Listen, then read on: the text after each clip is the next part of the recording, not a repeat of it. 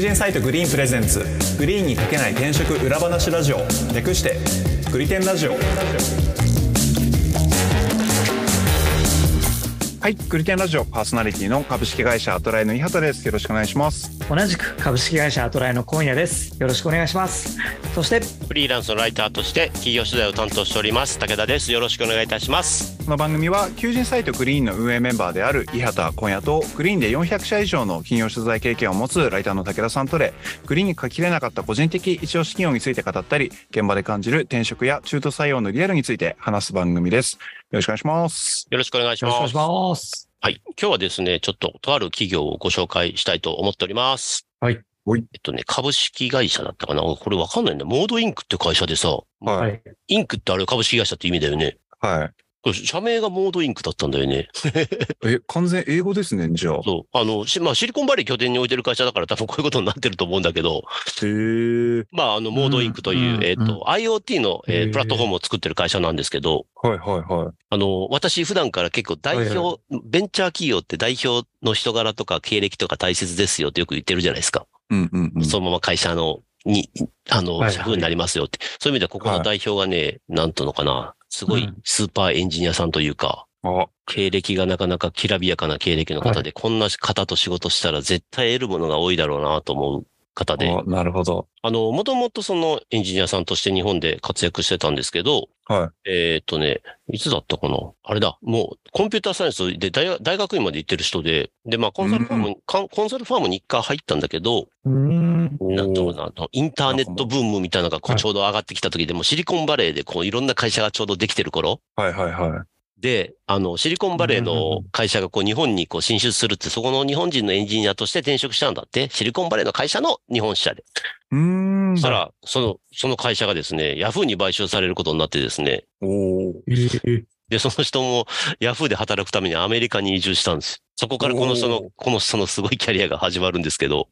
はあで、えっと、2003年っつってたかなに、えっと、Google に転職したらしいです。ほうええげ現地でってことですあ、そうです。もうシリコンえバレー。ー、おでー日本人2人目のエンジニアだそうで、えー、すごい Google の。で、まだ Google 自体がまだ1000人いるかいないかぐらいの規模の頃で、あら、まだもちちっろんちゃいそ頃うな何んです年かとおっねしゃ。いました2003年。うわー、マジか、すごいな。で、超え初期ですね。そう、まだ IPO 前だっつってたから、そあー、すごい。このそこの Google に入って、はい。で、えっと、Google マップの開発チームに入ってたっていほーすごいっすね。なんかすすごいごいな。楽しそうだな。う。そう。で、なちょっと、あの、ちょっとあの、なんだ、脇のエピソードで教えてくれたんだけど、あの、はい2004年に Gmail がリリースされたらしいんですよ。はいはいははいい。はで、その、働いている、その、デスクの隣が、要するに Gmail の開発チームだったらしくて、い。えー、で、4月1日に Gmail リリースしたんで、ちょっとリリースしたんで、アカウント作ってよって言って、その直後にアカウント作った人っていう、めっちゃすごい人。えー、すごい。 まあ、まあ、一番ではないけども、まあ、限りなくそれに近いぐらい、もうそリうリですよねースリリースしたその直後にもうアカウント作った人っていう。 おうおうすごい。すごい、その経歴だけでもすごいよすげね。で、その、で、それで実際にはそのうん6年間、その Google マップの開発チームでずっと入ってて、うーん。それをずっとやってては、いで、えっと、2011年だったかなに、えっと、今度は Twitter に転職するらしいんですよ。おー、また。おそう、まだ Twitter も IPO 前で。おはいすごいとこばっかですね。そう。で、しかも全部まだそこがちっちゃい時に入ってるっていうのはすごいなと思って。すごいですうんね。大きくなってから入るんじゃなくて、なんか、いやもう面白そうだと思うから入るんだろうね。うーん。でもう、なんかもう、Google ではもう本当、子さんメンバーになりつつあったらしいから、もうやりたい放題というか、もう何でもできたと。グもう Google でやりたいことは。うんでも、働き心地も良いし、もう本当特に不満もなかったんだけど、もう単純になんだろうな、もう面白くないともう、ある程度もう、Google が大きくなって、こう、ね、分業制も進んで、こう、 仕事がこう、ね、ほっといてもこう動いていくようになっていくから、もう面白くないと思って、なんかもうちょっと、よりこう小さなスタートアップでと思って Twitter に転職し、えー。で、そこで、えっ、と、ツイッターの、要するに、えっ、と、IPO までいたのかなうーん。すていうごいですね。一番本当いいところにいらっしゃったんですね。あ、そうそうそうそうそう そう。まあそこの経験値ってすごいよなと思って。うーん。で、そこから、要するに、えー、今のそのモードインクっていう会社を創業したっていう。あ、ツイッターの後。 うん、ツイッターの後、へ辞めて。なるほど。確かに今見てたら、米国のシリコンバレーで設立って書いてますあ、ね。そうなんですよ。シリコンバレーで会社も設立して、はいっはいはい。へえ。ていう経歴の代表で、うんまあ、はいはいまあ、こんな人と働いたら絶対何か面白いことを学べるよねっていう。ねえ、じゃあ、モードインクさん自体は結構前に設立されてるってことなの2014年って書いてますね、ホームページに。あかあ、なるほど。 11年に入った、えっと、ツイッターが2年ぐらいで辞めたっつってたから、あうあ、んなるほど。へえ。で、そのごとになんか、えっと、IoT の会社を作りたいっつって、なんかもうやるべきことを全部やっちゃった感があるんですって、あったんですって、Google でやって、うん、ツイッターでやっそうてで、うん。で、もうなんかこの先どうしようかなと思ってて、なんか次やりたいものなんだろうんだろうなと思った時に、なんか IoT の話を見て、あ、これ面白そうだと思って、はい。うーん。なんかで、すなんかスマート家電の会社かなんかを作ろうとしてたのかな、それ最初。 2014年だったらまだ、まだ IoT とか出始めの頃であ、すよだとね。思いますよ。ま2014だ、まだそうですよぜ、ねまだ全然、やっと概念が出てきたぐらいの頃だと思いますよ。相当早いな。はいはいはい。うんなんか、その、そこの今のアンモードインクの CTO を務めてる人もなんかすごい技術者らしくて、でその人がなんかヤフー時代の同僚ら、同僚らしいんですよ。で、ずっと長く一緒にいろんな、あの、はあの、友達してきたらしくて、で、その人とよくそういう技術的な話をするらしくて、うんで、その時にたまたまこう IoT に興味を持って自分がこのラズベリーパイを買ってきて、スプリンクラーの制御装置を作ったんですって。はいははい。そしたらなんかその友達のその今 CTO をしてくれてる人が、もう普段はなんか自分がいろんなアイデア出してもすごいなんか冷たく塩対応されるのに、その時はなんかめっちゃ褒めてくれたらしくて、はだいからこいつへーこ、こいつが褒めてくれるんだったらこれいけんじゃねえかと 思って、こう IoT を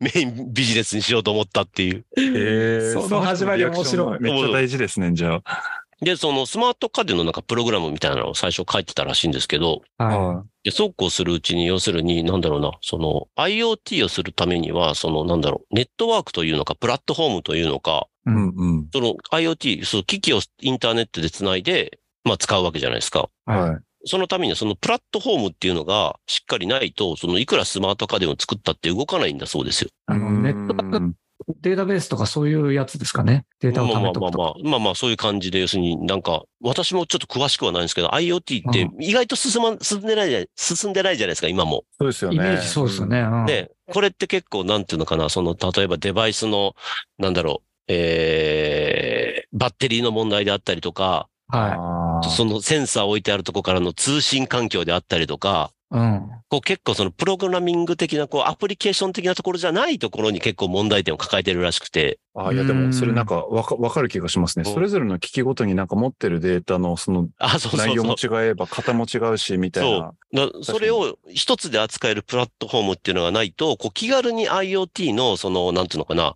えソリューションっていうのを作れない。なるほど。で、そのためのソリューションプラットフォームを作りましょうっていうのが今のモードインクさんの事業なんですよ。ああ、結構なんか、あれですね、野心的ですね。うん。なかなかね、技術力の高い会社だから。はあ。なんか昔、グリテンラジオで話した時になんかあの、IoT かなんか、エッあジーコンピューティングかなんかはいはいはいはいはいはいで、そういうふうな企業さんありましたよねあ。りましたね。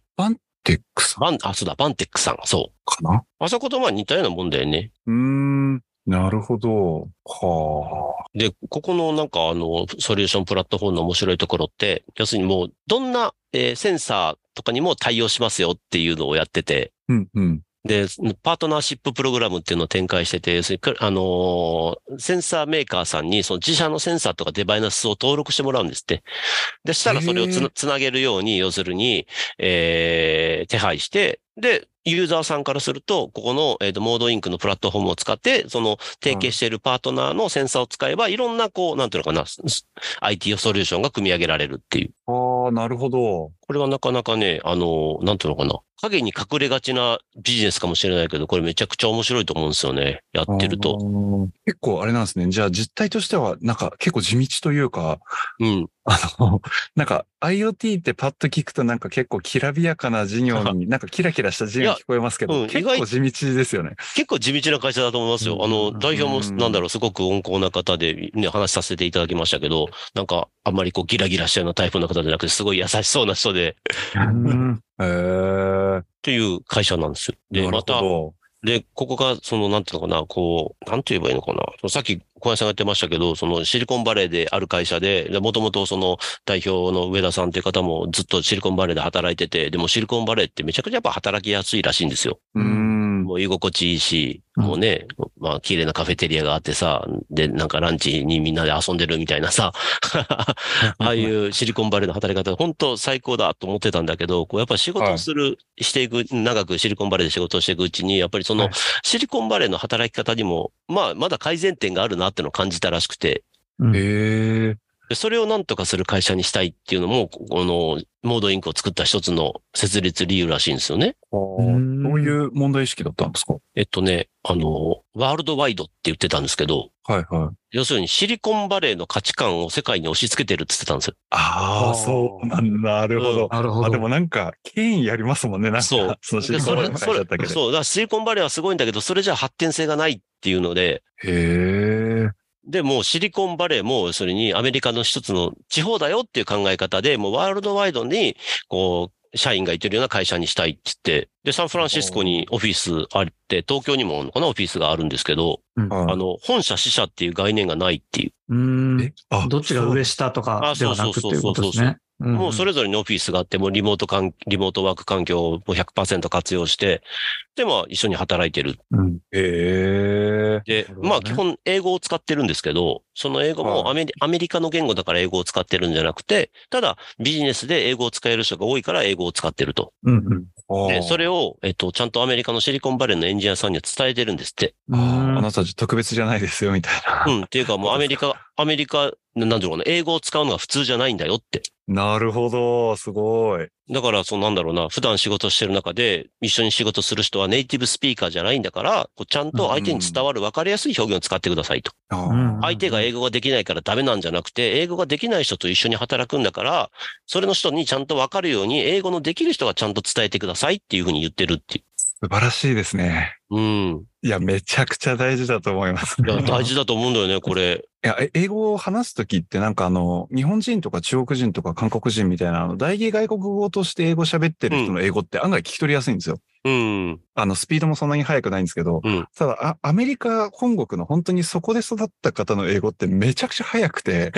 うんあの、すごいたじ、なんかこう、なんだろう、孫も、孫ついちゃうというか、何言ってるかマジわかんないみたいなうんうんことよくあるんで、そういう意識持っているだけでも、すごいなんか同僚としてはありがたいですよね。そうですよね。うんこうなんか、だから結局はで、ね、サービスのためであり、さらに言えばユーザーのためであって、そのためうんに、要するに、なんだろう、言葉の壁があるんだったら、それはみんなで乗り越えるべきものであって、うん。だったらこう、なんだろうな、できる人ができない人に合わせるって、まあそれは低くするって意味じゃなくて、ううんん、うこんう。ワークさせるためにはそういう発想も必要なわけであって、それがうんし今までのシリコンバレーにはなかった。なるほど。みんなるほど英語を覚えてシリコンバレーに来いぐらいの感じなるほど。確かに な。いや、それ言わずに、例えばうちの会社でサンフランシスコに支社があって、うん現地の社員がいたら、まあ100%僕ら合わせなきゃって思いますよね。そうですまあそうっす理よね解できない我々が悪いんだ、みたいな。はいはいはい。絶対そうなるな。で、ましてや、シリコンバレーでできた会社だから、シリコンバレーが本社で東京が支社ってなったらよりなっちゃうじゃないですか、そういうふうに。ありますね。はいはい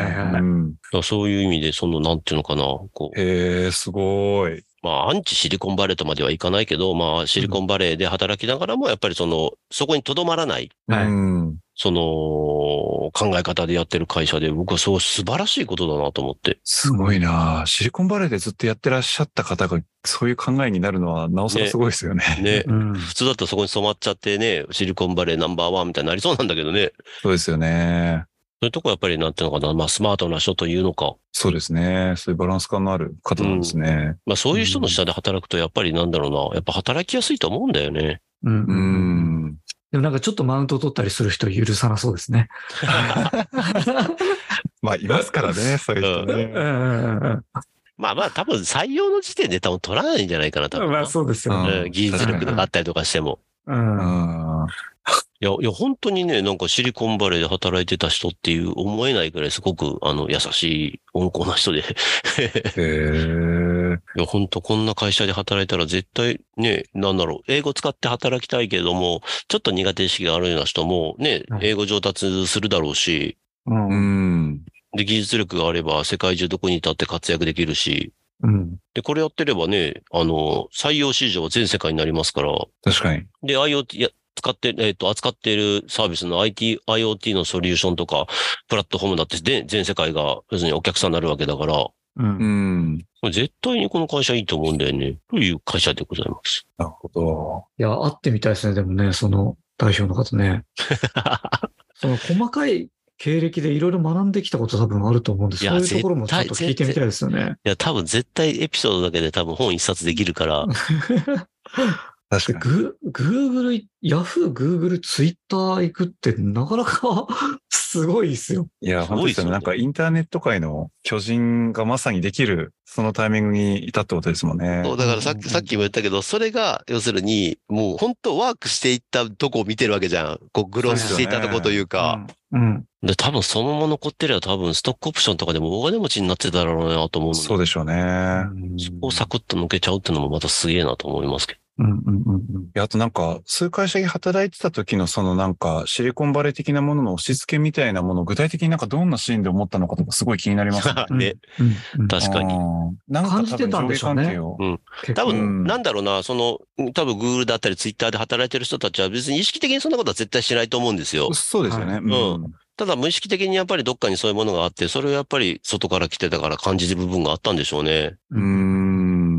まあ、それ以上にやっぱり、あれかな、時間が経って古くなっちゃってるってのもあるんだろうな。あーシリコンバレーがこう、すごくね、勢いがあった頃ってさ、やっぱりすごくフレッシュでさ、みんな、はうんい。うん。自分たちがやっぱあー新しいと思っててこうやってるわけじゃん。はい。けど、ですそねう、だんだん今度はこう、時が経ってくると、シリコンバレー流みたいなのができてくるわけじゃないですか。はい。はいはいはシい。リコンバレースタイルというか。はで、いそこにアジャストするのがシリコンバレーみたいになってくるから、そうなってくると多分、最初の頃に感じてたあの自由さみたいなのがなくなっていくんだろうな、多分な。うー。うんん。だから、じこの10年以上経ったことによって、最初の頃にシリコンバレーで働いてた人たちと、今シリコンバレーで働いてる人たちっていうのが、なんかちょっと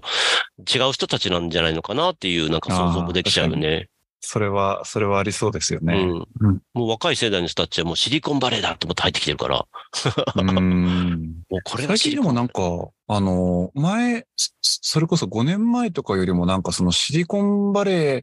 もう最高みたいな感じ の論調なんか見なくなったなって思うんですけど、なんなんだろあうあ気のせいなのかな、なんかパンチ力みたいなの落ちてる気がするよね。うん。そうですよね。なんか昔はシリコンバレーって名前聞いただけで、なんかもう雲の上の存在のような感じがしたけど。 もうメッカみたいな感じの。そうそうそうそうそそうう。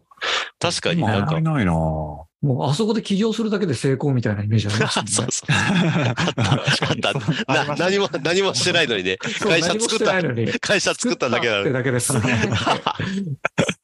それはあった。それぐらいなんかブランドにはなってた。そうですよね。けどまあ、そういうなんかシリコンバレえなるー、ほどなシリコンバーレーももう絶対じゃなくなってきてるのかなっていう。うーんいや、なんか、あの、その代表の方の経歴というか、うんそその方個人がどういう方なのかなっていうのも気になりますけど、なんかその視点間でのミーティングの風景とかも個人的には結構気になりますね。ああ、ね。え英うのも語がどんな感じで使われてるかとか。ああ、そうです、そうです、そうです。うんうんうん実際コミュニケーションどういう感じなんだろうかとか、なんか言っても、例えばあの日本の大きな企業とかで、例えば東京支社で、うん東京支社と、あ、間違った、東京本社と北海道支社とかで、こうミーティングがあるときって、やっぱりその北海道支社がすごいその下に出ざるを得ないみたいな、うんうん。そういうやつあるみたいなの、なんかうん、あの、大学の同期のメンバーとか聞いたりするんですけど、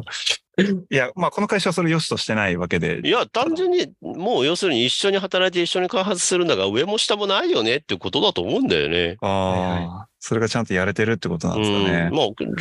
本来それの方がなんだろう、あの、いろいろワークするとは思うんだよね。特にちっちゃいまあ会、そうですよねちちっちゃい組織の場合はね。あで、ね、あの、採用的には本当に全世界が全然ターゲットになってくるし、いうんあ、うん。優秀なエンジエンジニアは世界各地にいますから。ねまあでも確かに海外人材とかがよりなんかももっとその自然にあのーなんだろう社、社員の比率としても高くなったり視点が増えたりしたら、そ、そういうなんか上下関係がない方がやりやすそうですよね、普通に考えると。そうそうそうそううんうんうんそう。であ、ーそれをさ、その今ちょっとシリコンバレーの話とかっていう視点からずっと見てたけど、はいこれを日本のエンジニアの視点から見たときに、この会社入るメリットめっちゃあるとは思わない。うん、めっちゃあると思いますね。んそうですよね。うん海外、とりあえず海外に出たいエンジニアさんってたくさんいて、で、その人たちにとったら、ここって多分本当、海外で活躍の道がまず開けると思うんだよね。うん。だらこういう確かに確かにうんだらこういう会社をこうなんかね、あの海外志向のた強いエンジニアさんとかはぜひチャレンジしてみてほしいなと思いますよね。うんううんん。サンフランシスコでもいつか働いてみたいなっていう方いたら、ぜひ、けど、まずは東こ京れでも、あれですよね。給給与面気になりますね。やっぱりね。そあのあ、、急うん、確かに。ぶ確か物に価が全然違うわけじゃないですか。ね、シリコンバレーの物価えぐいって言いますからね。えぐいらしいから、あっちに行ったら給料がちょっと上がるのか、みたいなのがちょそっれとは気に多なる。分するんじゃないですかね、多う分。んあるでしょうね。じそゃうないと多分住めないですよね。ですよねけど逆だったらめちゃくちゃすごいっすよね。シリコンバレー基準の給与を日本にいながらもらってたら、いや、やばいですね、それはな。いと思う。いや、いやいやいやいや、だって本社支社の区別がないんだったら可能性ではなすきよにしもある。ね。いや、確かにそれどうしてるるんだろうん。そこ確かに俺も聞かなかったけど。う。なるほど。ちょっと気になる方はぜひ、あの、カジュアル面談行ってみてくださそうい。ですね。僕らもちょっと知らないです、そ そこれを聞きに行くっていう。は。 なるほど。ど。そんな感じですかね。はい。そんな感じでございます。はい。 ありがとうございます。はい。グリテンラジオは毎週月曜日に最新エピソードをリリースしています。お使いの音声配信アプリにてチャンネル登録、フォローぜひよろしくお願いします。また、グリテンラジオ公式ツイッターでも発信しております。番組へのご感想、リクエストなどもお待ちしておりますので、気軽にリプいただけると嬉しいです。では今回は以上です。ありがとうございました。ありがとうございあまりがしとうございたまし。た。